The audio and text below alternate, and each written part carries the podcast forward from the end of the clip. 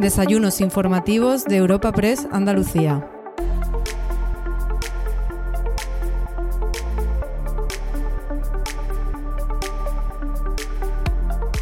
Comenzamos un nuevo capítulo de los Desayunos Informativos Andalucía de Europa Press en colaboración con la Fundación Cajasol. En esta ocasión podremos disfrutar de un coloquio con la consejera de Empleo, Empresa y Trabajo Autónomo de la Junta de Andalucía, Rocío Blanco, y la presidenta de la Federación Andaluza de Mujeres Empresarias, Ana Alonso, moderado por el delegado de Europa Press en Andalucía, Francisco Morón.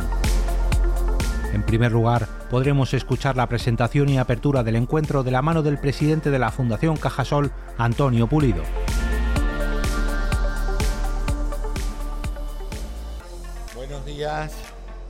consejera, presidente de la Federación Andaluza de Mujeres Empresarias, presidente de la Confederación de Empresarios de Andalucía, secretaria general de la UGT de Andalucía, presidente de la Cámara de Comercio de Sevilla, amigos, amigas, muy buenos días a todos y bienvenidos.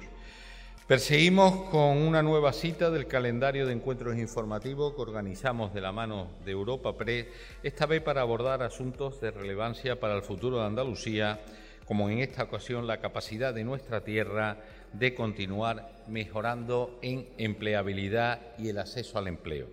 Contamos para ello con dos voces más que cualificadas para encarar este análisis. La máxima responsable de la cartera de empleo de la Junta de Andalucía y la presidenta de las empresarias de nuestra comunidad, uno de los colectivos más dinámicos del sistema productivo en los últimos años.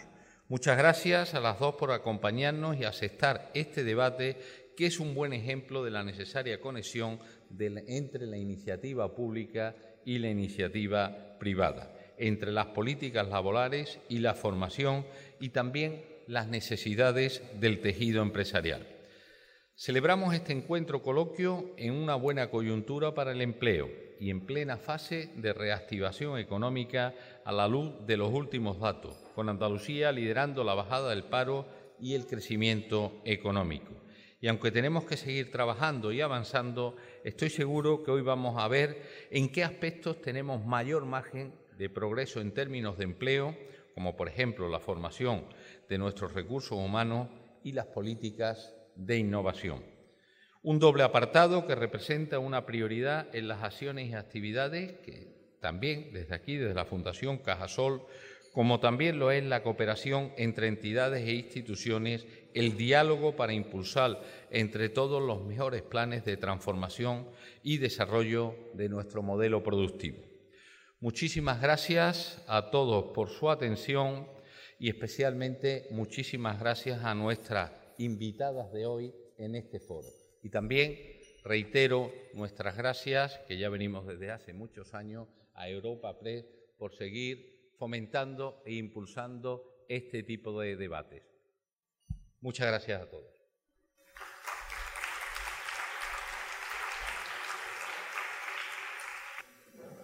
un poco de lo que es la empleabilidad en Andalucía, pero sobre todo enfocándolo en el tema de la mujer, ¿no? el empleo femenino. Y, bueno, eh, la idea es tener una primera intervención de unos 3-5 minutos de cada una de vosotras y a partir de ahí pues abrir un turno de, diálogo en el que podamos tratar diferentes cuestiones que puedan ser necesarias subrayar o que, o que surjan dentro de, lo que es el debate. ¿no?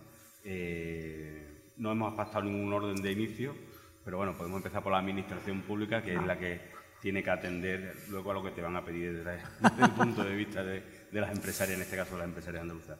Consejera, ¿qué, escenario actual hay? ¿Qué, ¿Qué, se puede pintar de lo que es la empleabilidad femenina, el empleo femenino y en qué situación está en Andalucía, teniendo en cuenta que es verdad que Andalucía está obteniendo los mejores datos posibles en empleo, incluso la creación de autónomos lidera en toda España ese número? Eh, ¿Qué escena? ¿Qué, es lo que nos, dice o que nos puede destacar de, cómo estamos? Bueno, en primer lugar, dar las gracias a Europa Press por, contar con, Ana y conmigo, que ha costado Ana, ¿eh? llevábamos deseando estar juntas en, un debate de hace tiempo y por fin, por fin lo hemos conseguido. Dar las gracias a bueno, Antonio, ya que siempre nos, nos presta este marco precioso ¿no? para un entorno inigualable para para, para, eso, para hacer debate, ¿no? Siempre tan, tan necesario, ¿no? Saludar al, presidente de la Confederación de Empresarios de, Andalucía, querido Javier, mi amiga y Carmen Castilla, secretaria general de, de UGT Andalucía, a, bueno, a los viceconsejeros de, de Salud y de, y de, Empleo, al presidente de la Cámara de Comercio de, Sevilla, bueno, a, a ASBI, a, se me olvida. Atlantic. Cooper, efectivamente, que me queda en blanco. Y, bueno, y a todo el equipo de la consejería que, ha venido aquí. Bueno, y dar las gracias a todos pues, bueno, por, por perder un poquito de tiempo en escucharnos a, Ana y a mí, más a mí, que seguro que digo cosas menos interesantes que, ella, en, esta mañana un poquito lluviosa sevillana. Pues bueno, vamos a ver. Eh, hablar de, empleo femenino, ¿no? de empleo en general, eh, estamos hablando de cifras, ¿no? Pero, pero al final detrás de esa cifra hay personas con nombre y apellidos que tienen un proyecto de vida y ese proyecto de vida tenemos que, en la medida de lo posible, desde las administraciones públicas, pues eh, darle valor ¿no? y responder a esas expectativas que hay. ¿no? Eh, nos puede parecer que, bueno, que todavía queda mucho por hacer, pero si nos retrotraemos a, a los años 80, por ejemplo, en los que había 350.000 mujeres en el mercado de trabajo en Andalucía, vemos que ahora mismo, en los últimos datos de mayo del, de, este, la último paro registrado, eh, tenemos más de 1.600.000 mujeres ahora mismo en, el mercado laboral andaluz, ¿no? Es decir, que, en 40 años se han incorporado más de 1.250.000 eh, personas a, nuestro entorno laboral, con lo cual es, es un, paso mm, de gran, de gran importancia, ¿no? Además, bueno, en relación con, el total de afiliados a la Seguridad Social, el empleo femenino ahora mismo supone el 47,1%, que nos puede puede parecer que todavía nos queda para el 50%, pero es que hace cuatro años era el 46%, con lo cual estamos avanzando. La mujer, además, pues se, atreve con todo, con todos los sectores productivos, está, está, cada vez más implicada en la industria, en el, en el comercio. Eh, ahí está Atlantic Cooper, por ejemplo, con, con mujeres liderando esta, esta empresa, ¿no? Y, y, sobre todo, además, tenemos que ver que, por ejemplo, en el, en el 2022, el, el, del total de empleo creado en Andalucía, el 56% eh, ha sido empleo femenino. Más de 62.000 mujeres se han incorporado eh, con una diferencia enorme con respecto a los a hombres. Y en cuanto al crecimiento, también ha sido un 4,2% respecto al 2,9% de los de los hombres. O sea que Mm, que efectivamente, bueno, mm, estamos avanzando, se ve que, bueno, que para la mujer ahora mismo, desde el punto de vista laboral, eh, aunque hay algunas connotaciones a las que luego, si, si quieren, nos referiremos, eh, connotaciones negativas, se está avanzando, pero que hay talento, que hay rigor y que hay empuje y que hay ganas. Tenemos que también, pues el otro lado de la, de la balanza, ¿no? la parte negativa. ¿no? La tasa de desempleo, por ejemplo, de las mujeres es un 21,7%, la de los hombres un 15,2%. Por un 15 la tasa de, empleo eh, femenino es 12 puntos inferior a la de los hombres. La tasa de actividad 10 puntos inferior, con lo cual tenemos todavía un gap, una holgura laboral que, hay que rellenar.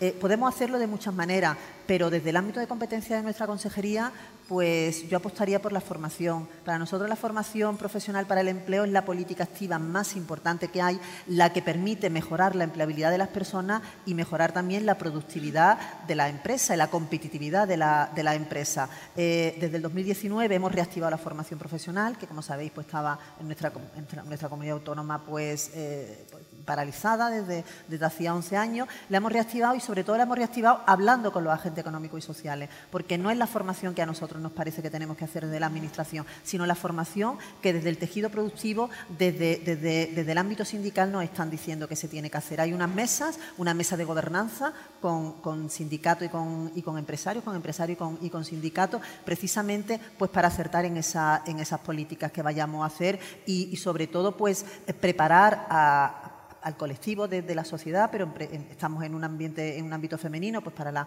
para las mujeres a, esa, a esas capacidades, esas competencias que le van a hacer insertarse en el mercado, en el mercado laboral. Pero en definitiva, a lo que tenemos que aspirar es que a la mujer, pues, equiparable a su peso poblacional. Hay más del 50% de mujeres en el ámbito de Andalucía y tenemos que tender a eso con la Administración y de la mano de los agentes económicos y sociales a, regularizar y a, bueno, a, equilibrar esa balanza. Bueno, Presidenta, hemos escuchado esa fotografía, hemos visto esa fotografía que ha hecho la consejera. Eh, desde las empresarias, desde las personas que quieran innovar, que quieran emprender, eh, ¿qué, es, ¿qué se detecta y sobre todo qué se le pide a la Administración para poder iniciar ese camino? ¿Y cómo cree que está el mercado femenino laboral en este mundo? Bueno, yo en primer lugar igualmente saludar muy buenos días, gracias por la asistencia, gracias Antonio.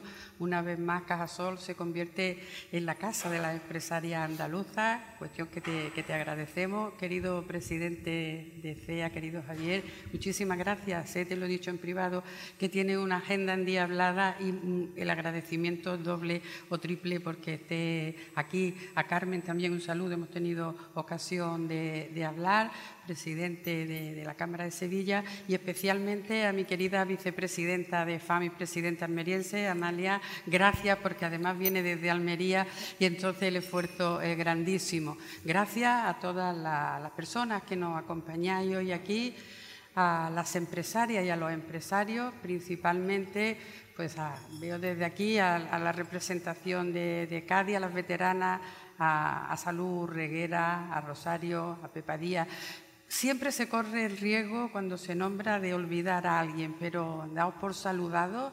Y bueno, yo estoy encantada de estar aquí una mañana para la reflexión. Sabéis quienes me conocéis que me gusta reflexionar y debatir y discutir incluso. Y, y estoy encantada porque esto, como decía la consejera, llevábamos preparándolo muchísimo tiempo. Yo conocí a la consejera en, una, reunión, en una comida de trabajo en CEA con los empresarios andaluces y tuve la suerte de que coincidiéramos las dos cerca en la comida.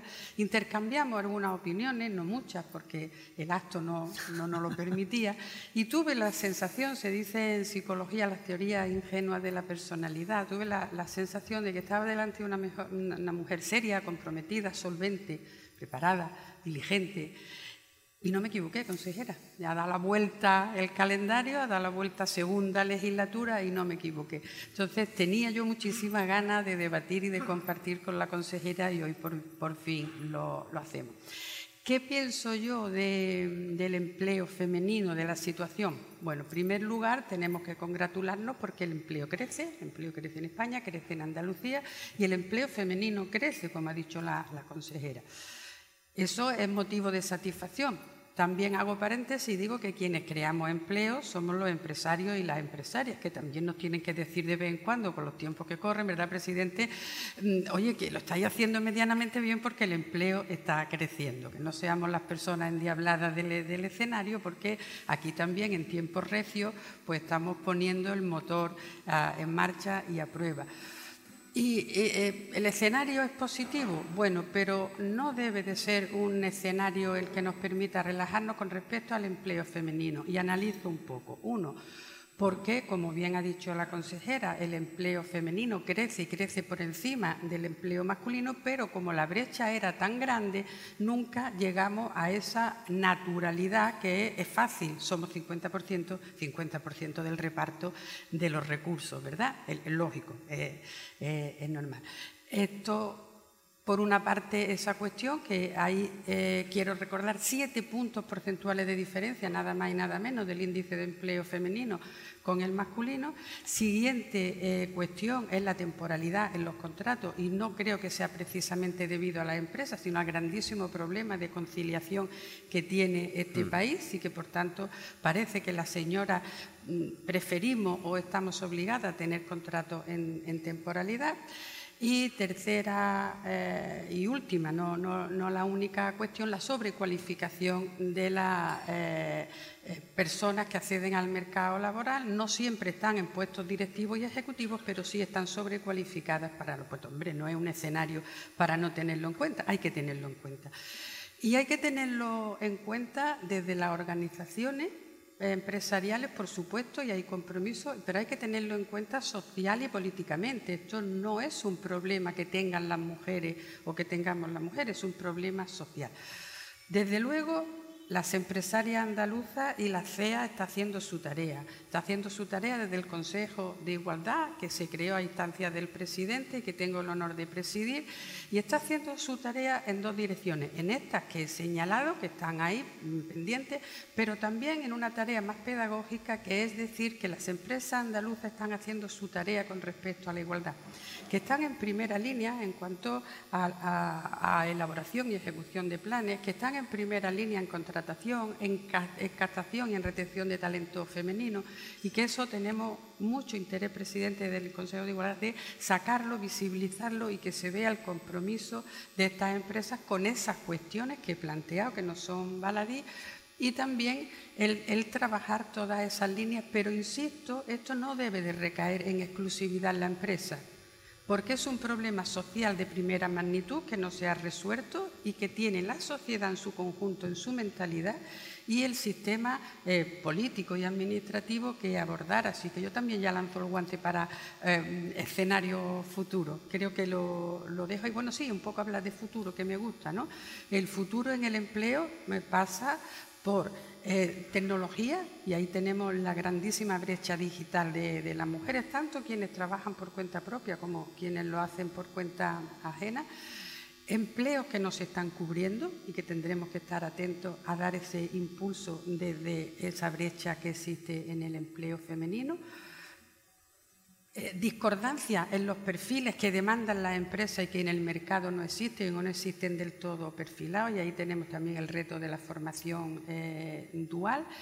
Y todo esto, desde luego, trabajo tenemos si queremos acortar la, brecha de, género. Y desde luego un trabajo grandísimo en cuanto a las eh, profesiones y las vocaciones STEM y a las tecnologías. Yo creo que es un marco, eh, no es negativo, pero que sí plantea muchos retos y desde luego un apasionante futuro para trabajar conjuntamente eh, público-privado que está dando tan buenísimos resultados, consejera. Eh, eh, hablando de la formación, que ha destacado, lo importante que es, tanto para el hombre como para la mujer, pero normalmente los mejores expedientes, la más mejor preparada suele ser la mujer, ¿no? Antes de entrar en, las líneas de la consejería... Que lo has dicho tú. Bueno, las estadísticas salen, ¿no? Las mejores notas y, las primeras normalmente en la hora de, esa formación universitaria suele ser la mujer, ¿no? ¿Qué es lo que, antes de entrar en, ver la siguiente ronda, ya lo que se quiere hacer desde la consejería para impulsar el empleo femenino, pero ¿dónde está el problema? O sea, ¿se ha detectado el problema para que, eh, pese a que esté mejor formado, pese a que a lo mejor se salga con más ganas o se tenga más iniciativa incluso que cualquier hombre, el salto cueste más? ¿Dónde está el problema, consejera, desde la Administración Pública? Efectivamente, bueno, yo insistir en lo que, lo que ha dicho Ana, efectivamente, la Administración no crea empleo. Quien pues crea empleo son las empresas y los trabajadores autónomos, efectivamente, que la Administración lo que tiene es que propiciar el ecosistema para que quien genera empleo lo, haga, ¿no? Tiene que, bueno, que, determinar un entorno adecuado para que haya confianza para la, para la inversión, que al final es de lo que, de lo que se trata. Si hay seguridad jurídica, si hay transparencia, si hay certeza económica, pues al final las mm. empresas y los autónomos pues se se, bueno, se, atreven ¿no? a, emprender. ¿no? Bueno, nosotros en la pasada legislatura, casi al final, hicimos un trabajo sobre, sobre barreras ¿no? y, retos que tenía pues, el, trabajo femenino, ¿no? desde el punto de vista femenino. ¿no? Y bueno, eh, detectamos, por ejemplo, la tasa de actividad femenina de emprendimiento ¿no? a nivel mundial es el 11%, pero en España, por ejemplo, el 4,5%. ¿Qué pasa? Pues que mm, pues nos encontramos con barreras para la financiación. Al final, eh, la mujer es víctima del entorno y si no hay un patrón de reconocimiento claro que, determine pues, eh, mujeres de éxito que, están tirando, pues muchas veces eh, pues, mm, la mujer no, consigue el, acceso, ¿no? en, muchos, en muchos casos el acceso al mercado de trabajo desde un punto de vista, pues a lo mejor como como profesional, ¿no? como emprendedora, como trabajadora por cuenta, por cuenta propia. ¿no? Eh, está demostrado que, las empresas que tienen mujeres eh, mayoritariamente en, la plantilla tienen mayores beneficios. ¿no? Hay un estudio de una, de una, de una, consultora americana, Catalyst, que hizo un estudio con, las, con el ranking Fortune 500, o sea, con las mayores empresas 500. Entonces, lo hizo en, en, tres, parámetros, ¿no? la mayor inversión, las mayores ventas y los mayores recursos propios. Bueno, pues en todos esos parámetros, las empresas que tenían mujeres y sobre todo que tenían mujeres liderando eh, los procesos, eh, pues conseguían mejores, mejores resultados, ¿no? No se trata de, de, bueno, despreciar el talento masculino, sino de sumar el masculino con el, con el femenino. Entonces, el, el talento al final no entiende de sexo, ¿no? Y, tenemos que, que, bueno, que aunar todas las individualidades para, para mejorar la, productividad al final, ¿no? Entonces, el, el, acceso a la financiación es una de las cosas, como digo, que, hemos detectado que, que bueno, que que ahora mismo pues retrae el, el emprendimiento femenino, ¿no? Mm, sin embargo, las mujeres, eh, a lo mejor en las primeras rondas de, inversiones, eh, eh, consiguen, consiguen menos, menos fondos, pero, pero cuando presentan el, proyecto y está maduro, al final las startups lideradas por mujeres consiguen mayores tasas de, éxito. Otra de las cosas que, hemos detectado es que son víctimas del patrón de reconocimiento. O sea, no tenemos, como digo, mm, pues mm, si no hay mujeres en el entorno, si no hay una red social de emprendedoras eh, claves dentro de, esa, persona que está, eh, que está bueno, queriendo acceder al mercado de trabajo por, cuenta propia, pues, pues quizás es más, es más difícil que, tiren. ¿no?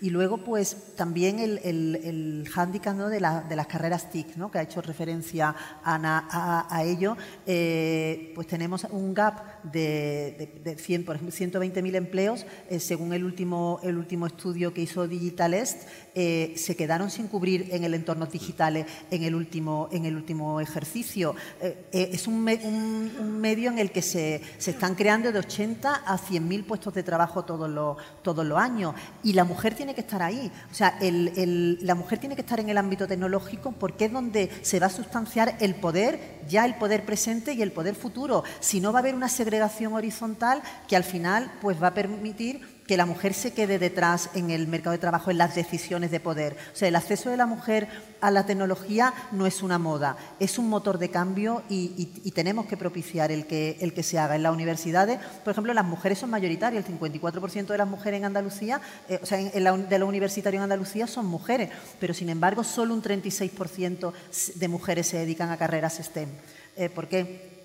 Pues porque hay un estudio de Naciones Unidas muy curioso que dice que hasta los 11 años, 11, 15 años, las mujeres eh, se interesan por las carreras STEM, pero a partir de esa edad, eh, pues eh, el entorno parece que no se interesa por ellas y entonces dejan de, interesarse. El, diagnóstico es fácil, lo que es difícil es pues, acometer las actuaciones, los programas que, bueno, que puedan permitir el acceso a la mujer. ¿no?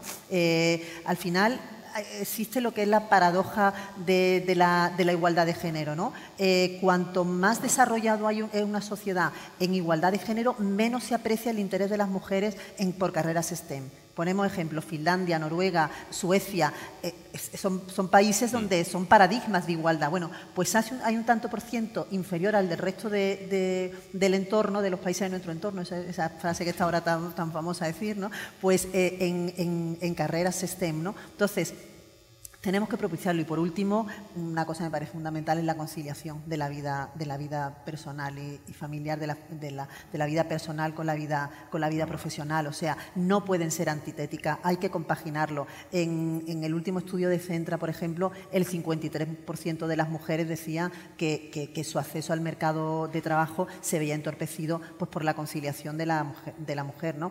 Eh, eh, hay una, igualdad en cuanto al acceso del trabajo, pero en el momento en que se empiezan a tener los hijos, eh, ya cae, la productividad, pues te voy a decir hasta un 11,4% a, partir de tener el primer hijo. El 90% de las excedencias por cuidado de hijo la hacen ellas, son, son, las mujeres. ¿Qué estamos haciendo de la Administración?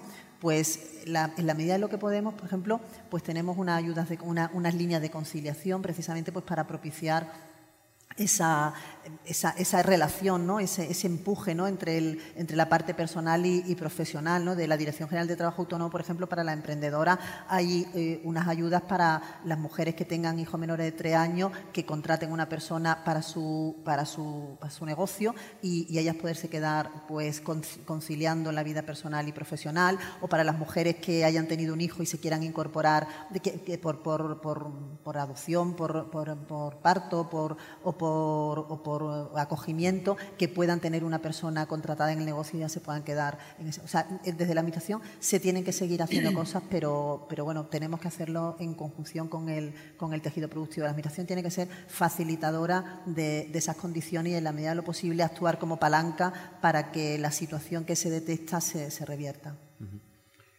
Eh, desde el punto de vista de las empresarias, me gustaría ver el tema de la emprendedora. No el escalón de, dentro de una empresa grande o una empresa mediana, sino aquella persona, aquella mujer que quiere emprender, como ha dicho la consejera, que han detectado los, los, inconvenientes con los que se encuentran de cara a diferencia con un hombre. Eh, desde vosotros, ¿qué podéis hacer o qué tenéis pensado hacer para ayudar a esa mujer que quiere emprender, que quiere iniciar un negocio, que se va a encontrar con ese problema de financiación, con ese problema de conciliación, con ese problema de que a lo mejor no tiene los estudios adecuados para en tecnología necesario y sobre todo cómo se va a concienciar a la mujer de que el mundo tecnológico es necesario y que se tiene que incorporar a, estudiar y tiene que entenderlo como una manera de avanzar y de crecer. Bueno, también ahí tenemos buenas noticias. Crece en mayor número, exponencialmente, el número de emprendedoras en España y en Andalucía que el de emprendedores. Esto es paradójico porque creciendo, después podíamos enterar si son negocios de oportunidad, negocios de necesidad, porque el mercado no las absorbe en las mismas condiciones y optan por, un, eh, por formar su propio negocio, por ejercer profesionalmente de manera autónoma, que ya entramos ahí con las autónomas, y esto también tiene su debate. Y tiene su debate y esto es un reto de, FAME. FAME atiende, como no, a la cantera de las empresarias, porque nosotras no somos las eternas emprendedoras. Llega un momento que nos graduamos y somos empresarias, como los empresarios.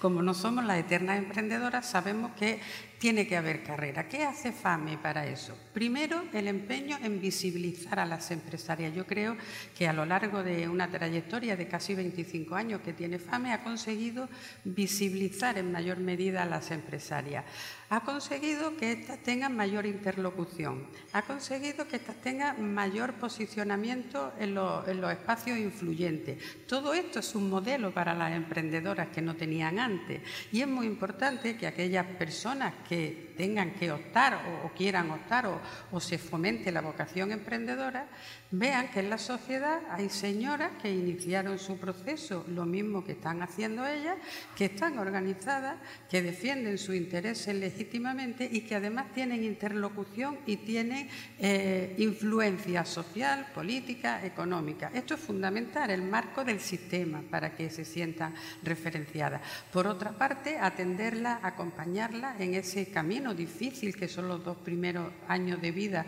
de una empresa por supuesto, eh, animarla a que también emprendan en sectores masculinizados y a que eh, aquello de la tecnofobia que todavía existe ¿no? y de la brecha digital, pues ahí FAME hace un papel importantísimo. Pero hay una cuestión que yo quiero reseñar y que a mí personalmente me preocupa y le preocupa a nuestra organización, y es que siempre se reseña el número de emprendedoras o de emprendedores en términos absolutos, pero habría que preocuparse de la mortandad de esas empresas, probablemente, porque es que hacer una cantera, imaginaos que esto es el fútbol, me vaya a entender mejor si hablo de fútbol.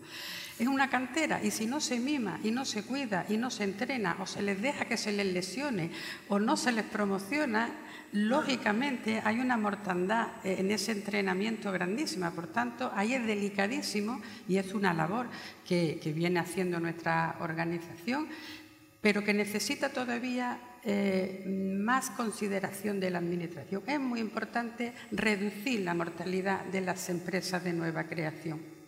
Y ahí creo que hay una laguna o un reto o una asignatura pendiente. La Consejería, ¿qué, actuaciones se están haciendo están para impulsar el acceso de la mujer al mercado laboral?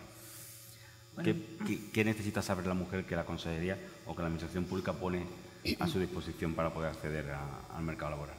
Bueno, nosotros desde la pasada legislatura fuimos muy conscientes de, que teníamos que, mimar a, bueno, a los autónomos o a las trabajadoras por, cuenta ajena y, bueno, y facilitar el acceso al, mercado de trabajo, ya sea por cuenta propia o por cuenta, o por cuenta ajena.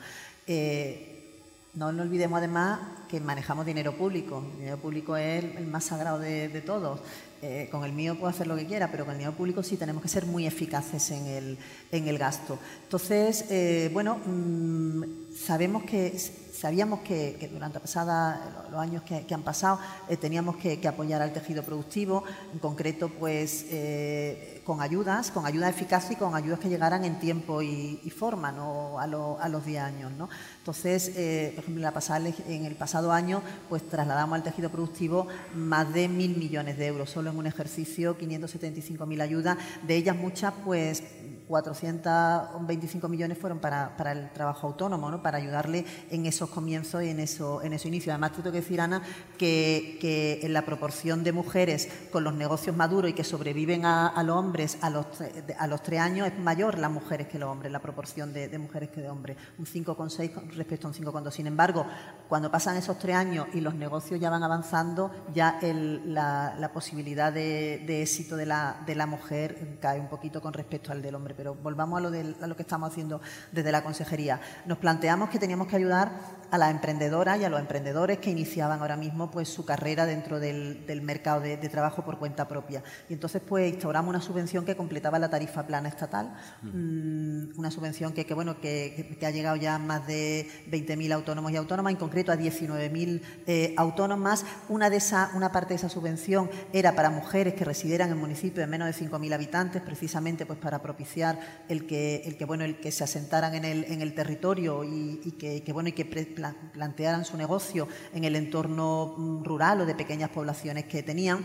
Eh, Hicimos también una ayuda de inicio de actividad que, la seguimos manteniendo para complementaria con la otra, precisamente pues para posibilitar que, los gastos que tuvieran al inicio de, un negocio pues se le pudiera ayudar desde la administración. Ahora, desde el 1 de enero del 2023, hemos implantado la cuota cero, que es cero euros para todos los nuevos autónomos y autónomas que, se den de alta en, Andalucía y el segundo año, si no tienen cotizaciones superiores al salario mínimo interprofesional, también eh, tienen una, una cuota cero. Pero estamos apostando por las mujeres en el medio rural.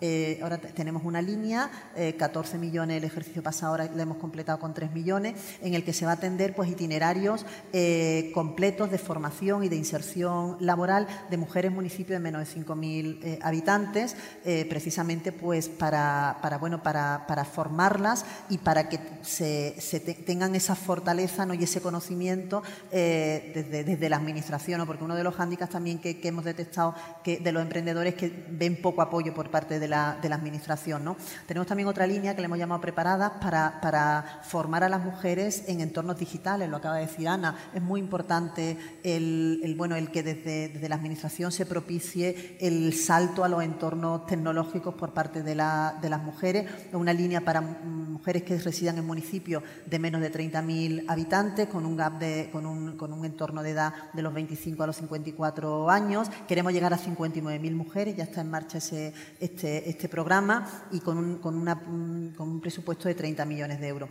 Pero también en todas las líneas de incentivo a la contratación que, que sacamos de o de, o de, programas relacionados con la contratación que sacamos, siempre se apuesta en un 10% más de incentivo en el caso de que la contratación sea mujer, sean las líneas de incentivo a colectivos vulnerables, de los centros especiales de empleo, de experiencias profesionales con prácticas profesionales no laborales en empresas, o en la última, que de incentivo a la contratación indefinida, han sido 170 millones de euros, en las que se daba un 10% más si la contratación era mujer y un 20% si era mujer con discapacidad. Se han beneficiado más de 21.000 eh, contratos de mujeres en, Andalucía en este, en este programa.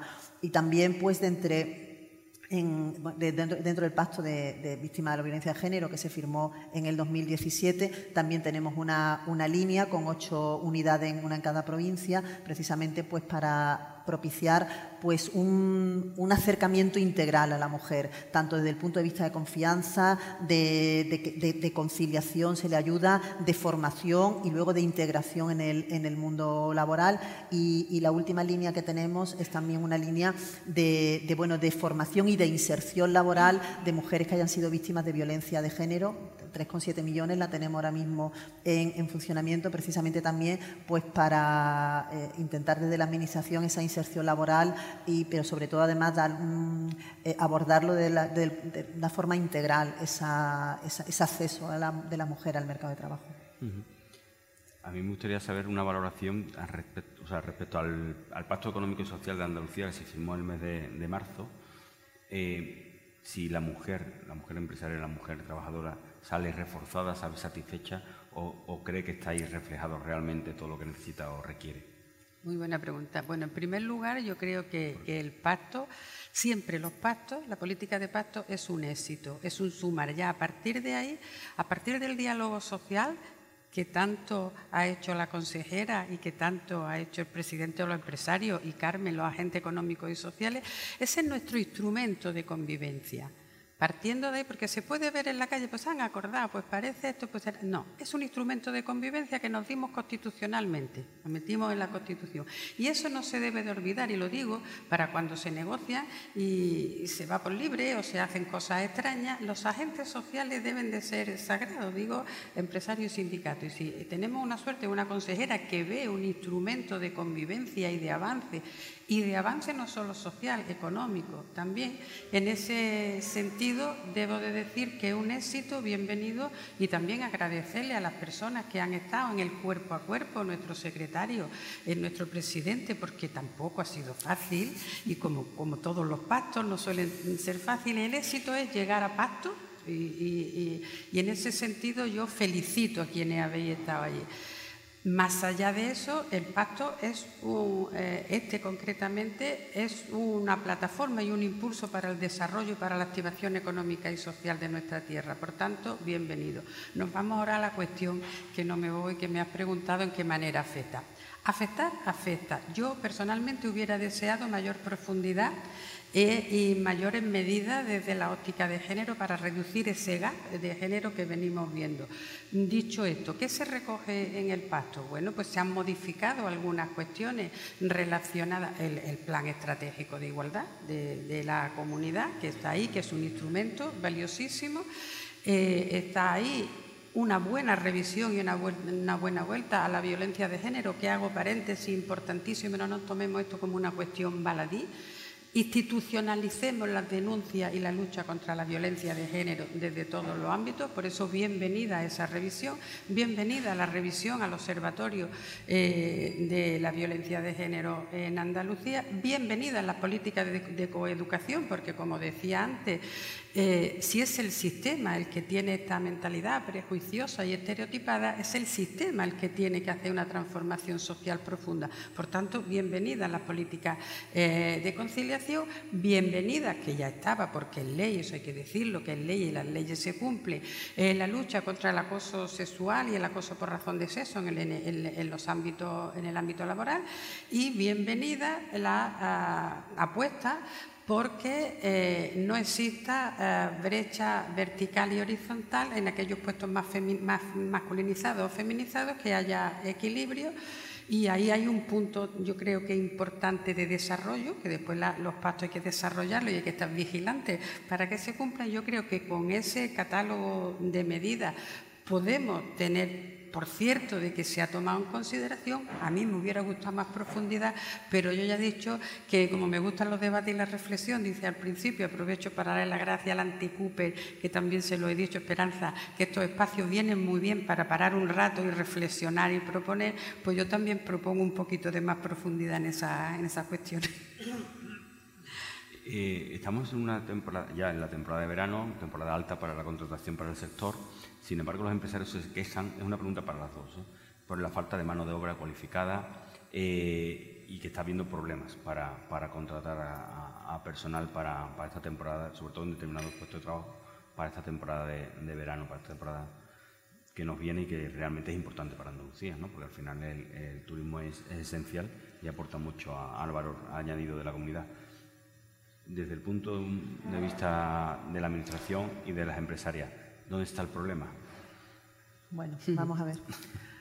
Yo creo que hay un desfase entre lo que necesitan los empresarios y lo que aspiran los trabajadores a, conseguir. Eso se llama holgura laboral. Eh, esa diferencia ¿no? entre las necesidades del tejido productivo y lo que requieren los trabajadores. Hay ahora mismo, pues en Andalucía, por ejemplo, en el sector de la hostelería, que lo acabas de nombrar, 86.000 personas demandantes de empleo en ese sector. Eh, sin embargo, pues eh, los empresarios se quejan de que no encuentran perfiles profesionales adecuados para, para, ello. Eh, doy por sentado que tiene que haber unos salarios dignos, que se deben de cumplir los horarios laborales, los descansos entre jornadas, que tiene que haber una, retribución, como digo, adecuada y que todo eso tiene que conformar un, entorno. el, decir, el cuando, un empresario se acerca a la, Administración, al Servicio Andaluz de Empleo, para, requerir perfiles, se le proporcionan cinco personas por, cada candidatura. Y, bueno, y tienen que, eh, eh, tienen que decir si, esa persona pues, no, le, no le es adecuada y tiene que dar los razonamientos. Y yo creo que como la solución tiene que pasar por la formación. Tenemos que seguir insistiendo en la, en la formación para, para, determinados perfiles profesionales. Nosotros en, en, la consejería de las seis escuelas del Servicio Andaluz de, las once escuelas del Servicio Andaluz de Empleo, seis están dedicadas, por ejemplo, al sector de la, de la hostelería. Desde el 2019 hemos formado más de 3.500 personas en ese sector. Ha sido un importe de 10,9 millones de euros y seguimos, y seguimos insistiendo en, en ello. Yo creo que, que tiene que pasar por la formación y por hacer una mejor intermediación desde los servicios públicos de, empleo, que en ello también estamos con otro proyecto del Servicio Andaluz de Empleo. Ha hablado que usted supone que son salarios acordes, que son, cumple el horario y la inspección de trabajo que, que entiende, que se cumple o que no. Bueno, nosotros no somos competentes con la inspección de trabajo. Pero por, los datos. por cierto, la inspección de trabajo se, manifiesta hoy en la Plaza de España en contra de las condiciones laborales que está, del personal, efectivamente, de las condiciones que, están. Pero los datos que les dan, ¿se, ¿se cumple?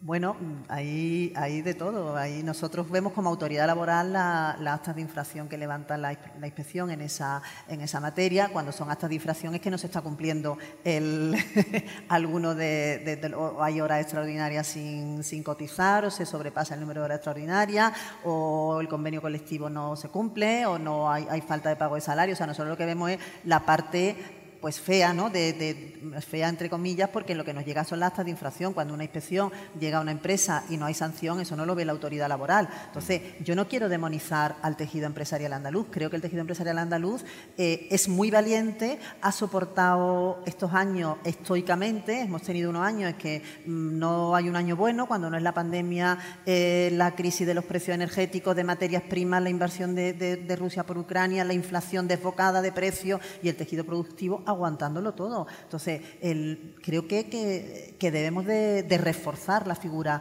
de, los empresarios y de los trabajadores. Es una comunión, es, una unión. Sin uno sin otro no, pueden funcionar, pero desde luego no, podemos decir que, como digo, no criminalizar la figura de, los empresarios porque hay enorme y grandísimos empresarios en, Andalucía y como todas, como todas partes, como en todos los, en todos los sectores y en todas las profesiones, pues hay una pequeña parte que, que a lo mejor no pues no, hace honor ¿no? Al, entorno, pero, pero desde luego mm, me gustaría reivindicar desde aquí al, tejido empresarial de, Andalucía. pues yo mm, tengo otro tiro de, visión. Las cosas van muy deprisa, están sucediendo muy deprisa. De tal manera, eh, si nos situamos 30, 40 años atrás, estábamos en el terreno de lo cierto.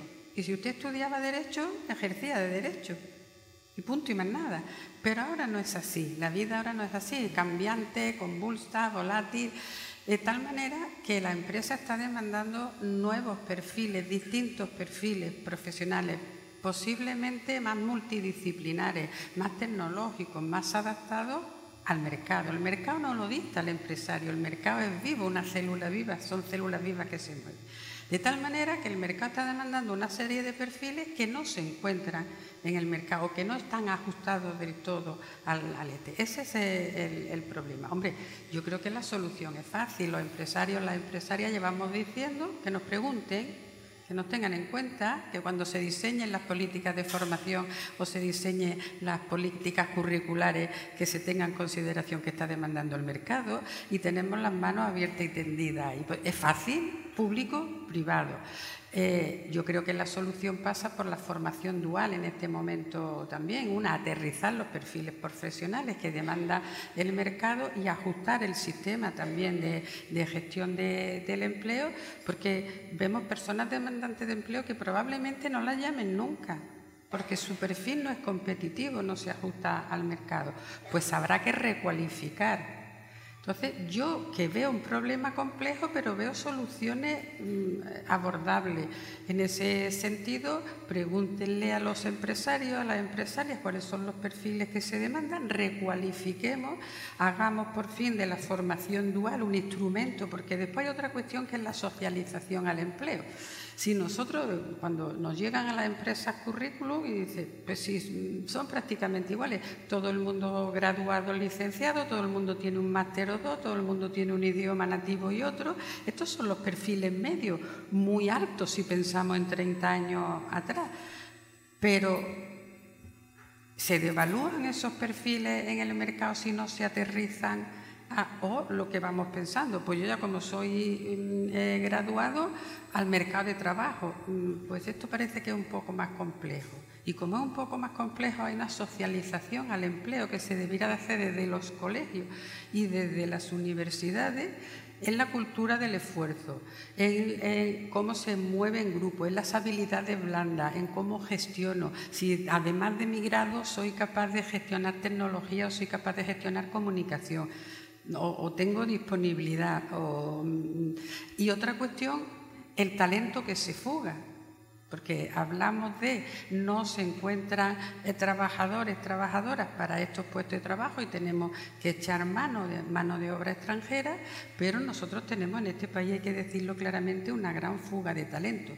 Yo soy de la opinión que el talento tiene que circular en un mundo global y que nuestros, eh, nuestros hijos y nuestras hijas que están en Alemania, que están en Estados Unidos, magníficas experiencias, pero el talento tiene que retornar, principalmente porque hemos hecho una inversión en talento, un esfuerzo de país colectivo y tiene que retornar, porque no eh, recibimos tanto talento extranjero como exportamos talento con el esfuerzo de nuestras universidades públicas y privadas y con el esfuerzo de las familias y con el esfuerzo del, del sistema. Entonces, todas estas cuestiones que son de reflexión, y de, y de abordaje, pues hombre, yo creo que un buen escenario es tener en consideración lo que opinan los empleadores y las empleadoras, que en definitiva es la demanda. Lo veo fácil, yo no sé si el resto lo, lo ve así.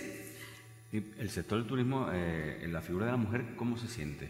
¿Cómo, ¿Cómo cree usted que se trata a la mujer en el sector? Yo, yo no sé, aquí hay representantes del sector turístico, hotelero. Yo no hablaría más cómo se, se siente, sino cómo han sido capaces de de sobrevivir a las múltiples crisis. Ya no nos retrotraemos a la COVID, que veníamos de una crisis mm, tremenda desde el 2007 y la empresa no ha parado de soportar mm, retos, tensiones y mi problema. El turismo ha sufrido muchísimo en lo último y han resistido como verdadera heroína. Es un sector muy feminizado, por otra parte, aunque no se vea y no, y no parezca, tanto en hostelería mm. como en hoteles, en eh, turístico y como dice nuestra eh, notable Pepa, turismo es todo. Porque cuando hay un hotel, el, el, comercio de enfrente mm, compra y están vendiendo a, turistas, ¿no? Entonces, ellas han resistido numantinamente, son verdaderas heroínas, ellos, ellos también, ¿no? Y ahora cuando se dice que el turismo está viviendo una época dorada, hombre, el turismo se está recuperando, ¿no? Porque esto, esto, esto eh, tenemos la puerta cerrada dos años con el, todas las consecuencias y ahora de pronto estoy ganando dinero y entonces yo mantener esto, y, ¿esto cómo ha sido? ¿Esto ha sido magia, el, mantener una empresa, mm, como yo digo, con las puertas eh, eh, cerradas, con las puertas abiertas? Bueno, se están recuperando, ¿no? Y qué bien que vaya el sector turístico bien para Andalucía y para las empresarias y los empresarios del sector turístico. Yo auguro un buen futuro a, la feminización, todavía mayor feminización del turismo, porque es un, este que de natural han cogido la gestión de hoteles, la gestión de restaurantes y la eh, principalmente, ¿no? Y ahí que estamos muy bien representadas y muy consolidadas en casi todas las provincias de Andalucía, yo le auguro un buen futuro, porque ya tienen un recorrido importante. Estamos fuera de tiempo, pero antes de, de una última intervención, a modo de resumen, sobre el plan de choque contra la siniestralidad laboral, sí me gustaría saber la visión de, ambas, ¿no? Eh, y, sobre todo, qué es lo que se puede seguir haciendo para evitar la siniestralidad laboral. Bueno, yo antes mm, me gustaría también apuntar algo de lo que de lo que ha dicho Ana. La formación en la consejería le hacemos en comunión con el, con el tejido productivo y con, y con el ámbito sindical. O sea, no se hace la formación que quiere la, administración y sobre todo se está haciendo una formación en digitalización transversal, porque entendemos que ahora mismo pues la, empresa, cualquier puesto de trabajo requiere, aunque sea unos conocimientos mínimos de digitalización y de, eso, porque es el lenguaje en el que es como si, si no sabes leer o escribir en, los tiempos de hoy. Entonces, estamos haciendo un esfuerzo con 5G, con inteligencia artificial, con computación en la nube, con ciberseguridad, la formación que nos están demandando las empresas precisamente al final, porque lo que queremos es, la formación no es un fin en sí misma, es un medio y lo que queremos es que al final eh, se encardinen en el, en el, en, el tejido productivo. ¿no? Y respecto a lo que me preguntas del, plan de choque, vamos eh, nosotros venimos trabajando desde siempre, por lo menos desde que, desde que tenemos uso de razón administrativo en la Consejería del 2019, en una estrategia, había una estrategia andaluza de seguridad y salud en el trabajo, finalizada en el 2022. Eh, con la pandemia, el, último plan de acción se ha, se ha trasladado al 2023, en la que se, se, realiza dentro del Instituto Andaluz de Prevención de Riesgos Laborales y, se hace en comunión con los agentes económicos y sociales. O sea, vuelvo a lo mismo, no, son las medidas que a, nosotros nos hacemos así a ver qué medidas son. Son unas medidas trabajadas, negociadas, consensuadas, acordadas con, el con, con, empresarios y con sindicatos, con sindicatos y con empresarios. Y, se venía trabajando y se viene trabajando en ella. Entonces entendemos que esas medidas, desde el punto y hora que, están eh, acordadas con, con, quien está en trincheras, con quien está en, en la calle, son una medida adecuada. El plan de choque son 2,2 millones de euros, están dentro del plan de, impulso eh, económico y social de, Andalucía, pues viene a reforzar en determinados aspectos las medidas que ya se venían realizando. Sobre todo eh, va enfocado a una línea en la que ya se viene trabajando, o sea, son medidas que tienen encaje perfectamente en lo que ya se venía haciendo dentro de la estrategia andaluza de seguridad y salud en el trabajo. Son medidas de sensibilización del tejido productivo y, y, de, los trabajadores, de, bueno, de la, del riesgo que tiene el puesto de trabajo, de que sean conscientes que las medidas de protección colectiva individual las tienen que, las tienen que cumplir, se tienen que asumir, que, al final apostar por, por, mejorar la, prevención colectiva es un beneficio para, la empresa y sobre todo pues insistir en campañas en las que ya se venían trabajando, como el vuelco del tractor, caída de, altura. O sea, eh, hemos analizado pues, los riesgos mayores, los que bueno, que hay mayor siniestralidad, ¿no? En los sectores en los que hay mayor siniestralidad y los porcentajes en los que hay mayor eh, índice de, mortalidad y se va a insistir en esos perfiles. Pero insisto que el plan de choque lo que viene es a sumar todo el trabajo que se venía haciendo con los agentes económicos y sociales desde, la consejería, porque además ahí vamos a una, es un, un trabajo tripartito. Pues yo tolerancia cero a la siniestralidad laboral por supuesto, en la línea de negociar y comprometer los mecanismos y las medidas desde la empresa, desde luego las empresas andaluzas están comprometidas con reducir. Los riesgos cero no existen, desafortunadamente, ni, ni siquiera el error cero en humano no existe. Pero creo que también se ha ido creciendo y se ha ido avanzando muchísimo si nos retrotraemos en la concienciación, sensibilización, tanto de las empresas como de quienes tienen que usar los equipos y la, precaución.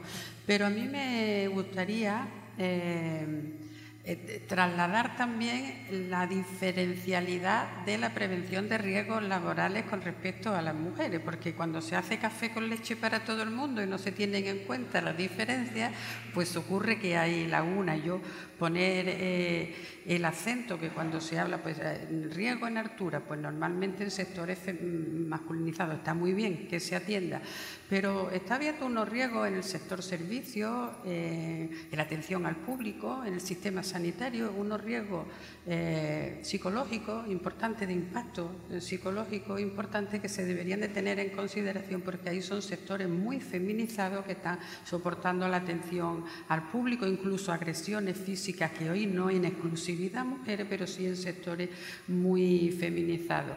Y la salud de las personas, de todas, es diferencial, pero de hombres y mujeres distintas, pues en los embarazos, las etapas de embarazo, por ejemplo, no debería de ser un riesgo laboral eh, los acosos mm, por razón de, sexo o la cosa sexual en, el entorno laboral. Entonces yo pondría el foco también cuando se diseñen las políticas de prevención que se tengan en cuenta esos elementos, que sé que en alguna medida se, se tienen, pero que se haga un estudio previo de la salud diferencial de las mujeres. Bueno, tenemos que terminar. Eh, a modo de conclusión, eh, desde el punto de vista de las empresarias del empleo femenino, ¿qué es lo que, considera o entiende que se tienen que llevar cada uno que está escuchando esta conversación?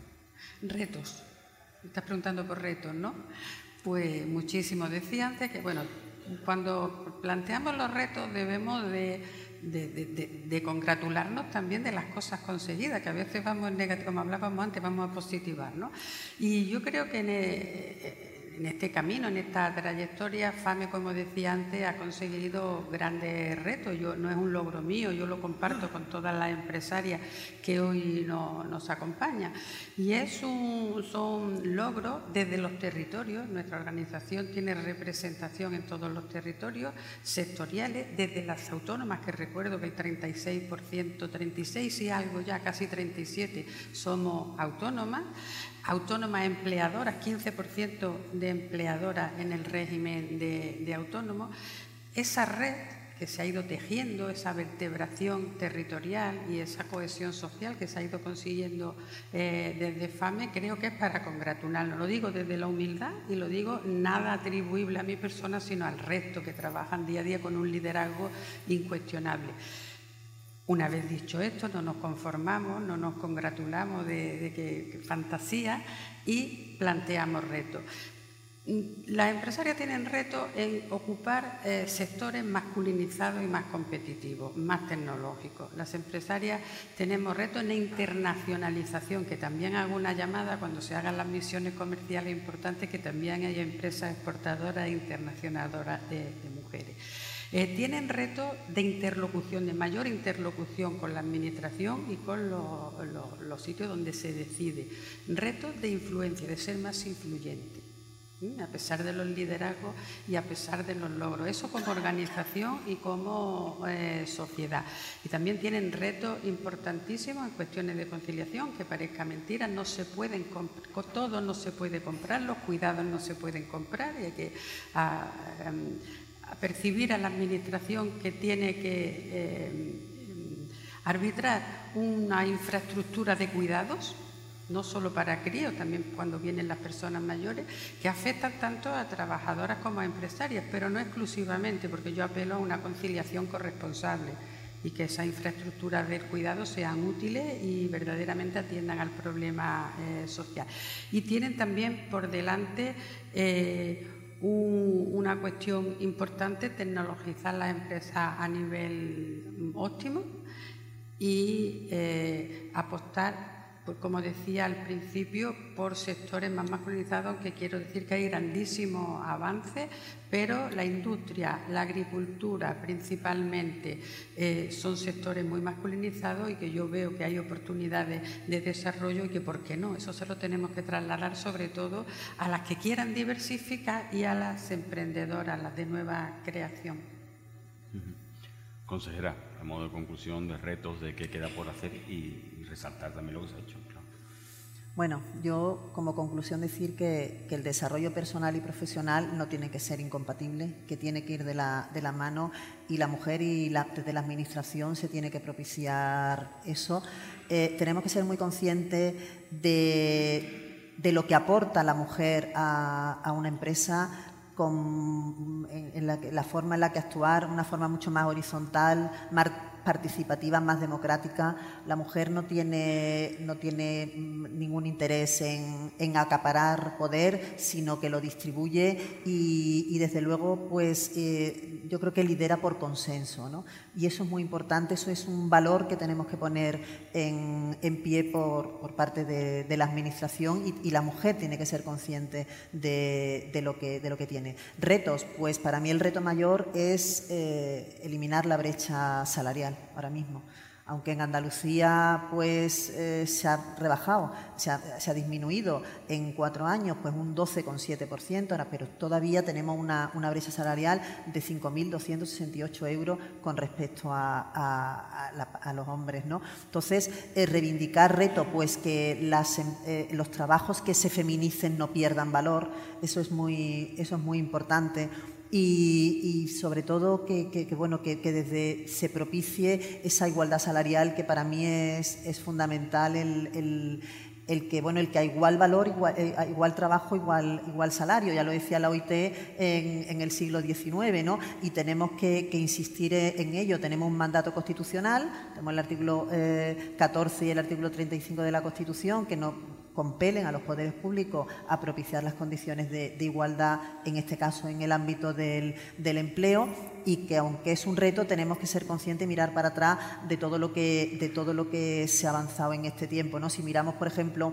a la, foto del gobierno preconstituyente ¿no? de los años 78-79 en, en Andalucía, de las 28 caras, solo una era mujer y tenía una consejería, no sé cómo se llamaba entonces, que era de, desarrollo femenino, de dignidad femenina. Hoy eh, cualquier gobierno, el de Andalucía lo pongo porque estamos aquí, pero cualquier gobierno existe cierta paridad entre, entre las mujeres y hombres, pero no por ser mujer, sino porque entiendo que, valen. ¿no? Eh, eh, hablar de las cuotas también creo que, tenemos que, es un reto y que tenemos que seguir haciéndolo. Las cuotas no son eh, que, una, eh, que una mujer eh, con, una que sea mediana desde el punto de vista intelectual o profesional se la, se, la considere mejor que, a un hombre. La cuota es que a mujeres, pues en igualdad de condiciones, en igualdad de capacidad, en igualdad de competencia, en igual de formación, se elige al sexo su representado. Entonces creo que las cuotas son ahora mismo una medida mm, necesaria pero temporal también. Yo he estado mucho tiempo en contra de, las cuotas, pero me he dado cuenta que, en este, es una medida que, es necesaria y que, que, bueno, y que tiene que ser temporal. Temporal porque tenemos que, ayudar entre todos a que esa brecha se, bueno, se mejore. ¿no? Eh, UGT tiene un estudio que dice que, que la mujer trabaja 34 días gratis para para conseguir el mismo salario. ¿no? la, pensión de una mujer es un 29,5% inferior a la, de, a la de un hombre. ¿Por qué? Pues porque trabaja menos, tiempo. La, tenemos que propiciar como reto la conciliación, porque al final la conciliación hará que mejore la, brecha salarial. La conciliación va porque en el momento en que hay hijos, la mujer adopta un papel secundario dentro de, la pareja y, la mayoría del tiempo parcial es, es femenino. Entonces, si desde la Administración se propicia esa conciliación con medidas de todo tipo, Administración me refiero a todas las administraciones, la estatal, la autonómica, a, las corporaciones locales, que también tenemos una línea de la Dirección General de Trabajo que, ayuda a las corporaciones locales a sensibilizar a la, sociedad, que es un trabajo que se viene haciendo desde hace tiempo, que, es como una lluvia fina, porque esto no se puede cambiar en nada, pero que como, como empiezo como, termino como empecé, ¿no? Si, si miramos en los años 80, había 350.000 mujeres en Andalucía en el mercado de trabajo, entonces ahora nos puede parecer que estamos un 47% y que tenemos que, seguir avanzando en este 3%, pero que, tenemos que que ser conscientes de todo lo, de todo lo ganado y todo lo ganado además por, por méritos propios de, de, la mujer. ¿no? Entonces, el, la presencia de la mujer en el, en el mercado de trabajo no es una moda, es una necesidad y creo que es una ventaja competitiva para, para la sociedad. Pues nada, muchísimas gracias, se nos ha ido el tiempo y esperemos que la próxima vez podamos ver que esos retos son menos y se han convertido en realidad. Muchas, gracias. Gracias a ti. Despedimos este episodio del podcast de los desayunos informativos de Europa Press Andalucía, invitando a todos nuestros oyentes a descubrir el resto de episodios de este programa, así como los del resto de podcast de Europa Press a través de europapress.es barra podcast. Recuerda que todos ellos están disponibles en las principales plataformas de podcasting.